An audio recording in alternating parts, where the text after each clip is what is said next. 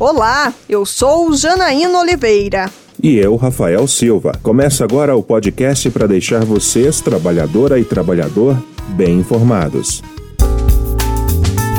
Direitos, cidadania, igualdade, proteção social, segurança, saúde.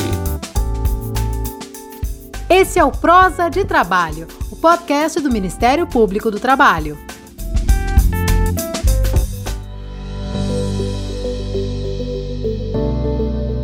28 de janeiro é o Dia Nacional de Combate ao Trabalho Escravo. A data foi instituída em homenagem aos auditores Eratóstenes de Almeida Gonçalves, João Batista Soares Lage e Nelson José da Silva, e ao motorista Ailton Pereira de Oliveira. Esses profissionais foram mortos no dia 28 de janeiro de 2004, quando investigavam denúncias de trabalho escravo em fazendas no município de Unai, Minas Gerais. O episódio ficou conhecido como Chacina de Unai. A importância de ter um dia específico para combater o trabalho escravo contemporâneo, quem conta para a gente é a titular da Coordenadoria Nacional de Erradicação do Trabalho Escravo e Enfrentamento ao Tráfico de Pessoas CONAET do MPT, Liz Sobral. É importante que haja um dia para registrar o combate ao trabalho escravo, para que todos os anos se, re se reforce, se renove o compromisso com esse engajamento por parte das instituições e por parte das instituições públicas e privadas e por parte de toda a sociedade. Porque para se erradicar o trabalho escravo ou formas contemporâneas de escravidão, é necessário o engajamento de todos, todas, todos, seja quem trabalha com a questão, seja cidadão cidadão comum que possa ver a situação, denunciar, acionar os órgãos públicos. E se o combate ao trabalho análogo ao de escravo depende de todos, vamos mais uma vez fazer a nossa parte. Neste prosa, você fica sabendo o que é o crime, como denunciá-lo, além de conhecer uma parte dos profissionais dedicados a esse combate. Fique com a gente. A gente começa tentando entender por que o trabalho escravo persiste no Brasil. De acordo com dados do Ministério do Trabalho e Emprego, de 1995 a 2022, mais de 60 mil trabalhadores foram retirados de condições de escravidão. Somente no ano passado, os grupos móveis resgataram 2.575 pessoas dessa triste prática em 432 operações. Ainda em 2022, o MPT recebeu 1.973 denúncias sobre trabalho escravo, o que representa um aumento de 39% em relação a 2021. O ano passado também houve crescimento em 17% no número de termos de ajuste de conduta aos TACs e de 8% na quantidade de ações civis públicas, ACPs, sobre o tema ajuizadas pelo Ministério Público do Trabalho. De acordo com a procuradora Liz Sobral, a prática ainda persiste por causa do racismo estrutural enraizado no país. O trabalho escravo ou formas contemporâneas de escravidão ainda persiste no Brasil por múltiplas causas, mas sem dúvida o racismo estrutural é uma delas. Pois se admite que pessoas ou grupos de pessoas têm um tratamento pessoal, social diferente de outras, ou seja, se tolera formas de violência. Conforme o artigo 149 do Código Penal, o trabalho escravo ocorre quando existem juntas ou isoladas as seguintes situações: condições degradantes de trabalho, trabalho forçado, jornadas exaustivas e servidão por dívida. A procuradora Alice Sobral detalha de uma forma mais simples como ocorre o trabalho escravo. Em resumo, se pode conceituar como reduzir uma pessoa a uma coisa, a um objeto, a uma propriedade de alguém. Na prática, o que, que a gente vê? A exploração mesmo da força de trabalho das pessoas que estão em situação de vulnerabilidade socioeconômica e somente têm a sua força de trabalho para sobreviver. É um alojamento que não atende ao mínimo, que está em condições muito ruins, degradantes, a ausência de garantia de água potável, de alimentação de boa qualidade, jornadas que não são garantidas, as pausas, as férias férias, etc., direito ao registro de trabalho, entre outros direitos. A pena para quem comete o crime é de reclusão de 2 a 8 anos e multa, além da pena correspondente à violência. Na esfera trabalhista, também há consequências, como pagamentos de multas e indenizações aos trabalhadores. Cabe ressaltar também que o empregador condenado por trabalho escravo tem o um nome incluído na lista suja, ficando, por exemplo, impedido de pegar empréstimo com bancos públicos. E não para por aí. Propriedade flagrada com trabalho escravo pode ser desapropriada. Mas você sabe, Rafael, por que é importante saber o que é o trabalho escravo e suas consequências? Porque sabendo, Janaína, quem vive nestas condições ou quem viu, podem denunciar. É por meio de denúncias que os órgãos de fiscalização realizam a maior parte dos resgates. E denunciar é simples, né? É assim, Rafael, basta acessar o site mpt.mp.br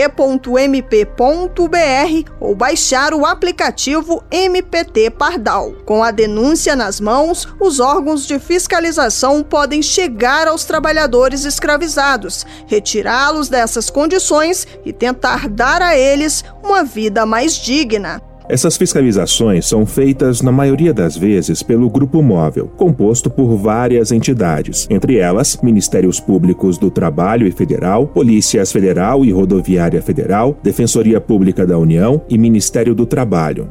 Cada um desses órgãos tem um papel fundamental no combate ao trabalho escravo. Vamos conhecer alguns deles então. A titular da CONAET, Liz Sobral, é quem explica a atuação do MPT.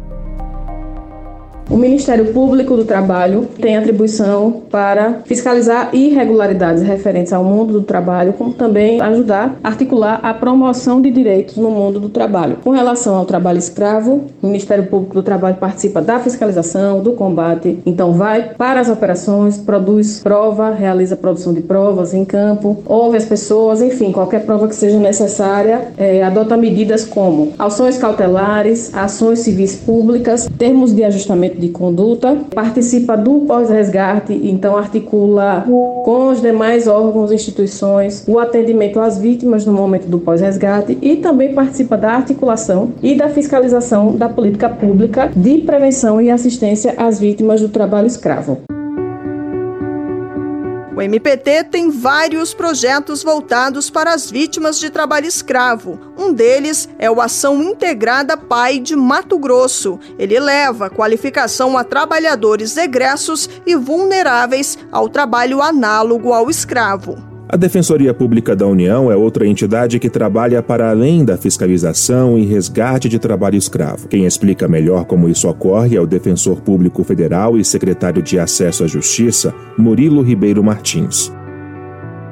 A Defensoria Pública atua prestando uma assistência jurídica integral àquele trabalhador que é resgatado, atuando tanto para garantir que as verbas trabalhistas e eventuais valores a título de danos morais sejam pagos em favor desses trabalhadores que são resgatados, como também prestando uma assistência jurídica em outras, em outras matérias que se verifique que seja necessária atuação. Né? Então, por exemplo, por vezes atendemos trabalhadores que têm alguma problemática de, de acesso à documentação, ou mesmo quando se trata de imigrante, acesso à regularização migratória, que são fatores de de vulnerabilização a uma assistência jurídica quando identificada uma situação dessa de indocumentação. Se verificada também questões relacionadas a direito assistencial, então a direito previdenciário, que eventualmente o trabalhador resgatado possua direito, há também a prestação da assistência jurídica da, da Defensoria Pública em favor é, do trabalhador nessas temáticas. É, citar até como exemplo um caso em que o trabalhador resgatado se verificou que ele possuía direito à aposentadoria, então a Defensoria Pública, além de atuar para garantia do pagamento das verbas trabalhistas, também atuou na questão previdenciária para que esse trabalhador tivesse acesso à aposentadoria.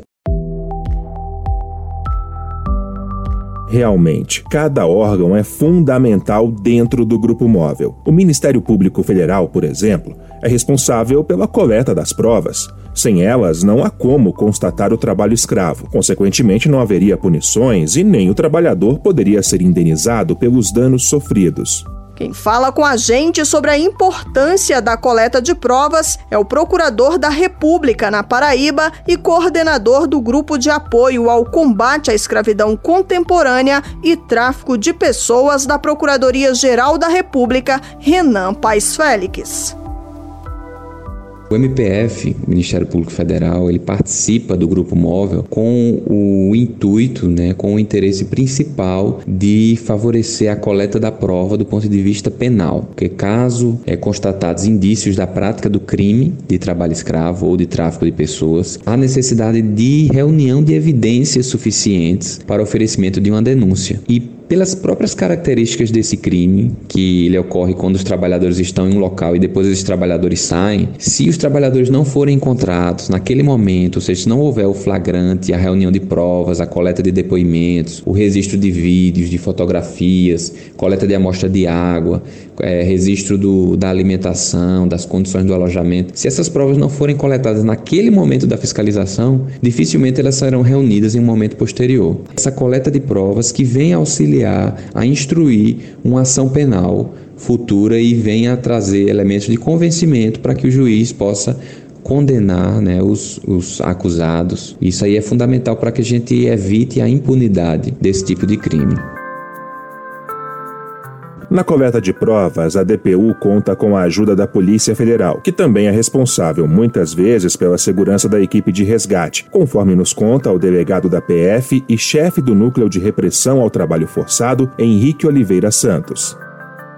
A primeira finalidade é realizar a segurança dos servidores, das pessoas que fazem parte desse grupo de fiscalização móvel. Esse trabalho de segurança ele tem sido feito na ausência de qualquer outra força de segurança. Então, se a Polícia Rodoviária Federal não estiver no local fazendo a segurança das, das equipes, ou se a Polícia Militar, Polícia Civil não estiver é, no local fazendo a segurança das equipes, é atribuição da Polícia Federal manter a segurança da, dos servidores que realizam essas fiscalizações. Né? E a segunda missão, que é exclusiva exclusiva da Polícia Federal, exercer o papel de polícia judiciária. É a busca de elementos ali no local, naquele momento, né, para que se instaurem depois um inquérito e esse, esses elementos informativos ou provas colhidas no local, eles possam servir de subsídio para que o Ministério Público Federal possa aí realizar a denúncia que posteriormente será julgado aí pela Justiça Federal. Esse é o papel princípio da Polícia Federal.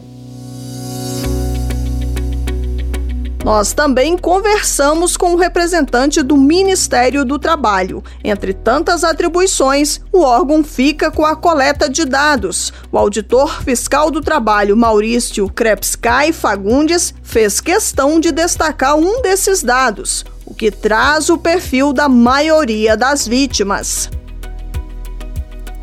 Todos os anos o perfil social permanece praticamente que o mesmo, sendo com uma predominância de vítimas né, de homens, cerca de 90% de, de homens. Então, a grande maioria também as vítimas são é, autodeclaradas como pretos ou pardos, também com baixa escolaridade, principalmente a maior parte dos resgatados tem a, até o quinto ano incompleto de escolaridade e cerca de 10% são analfabetos. E também se verifica que há uma predominância ano após ano de vítimas, predominantemente da região região Nordeste, que são também vítimas de tráfico de pessoas para exploração em outros estados, principalmente da região Sul e Sudeste do país.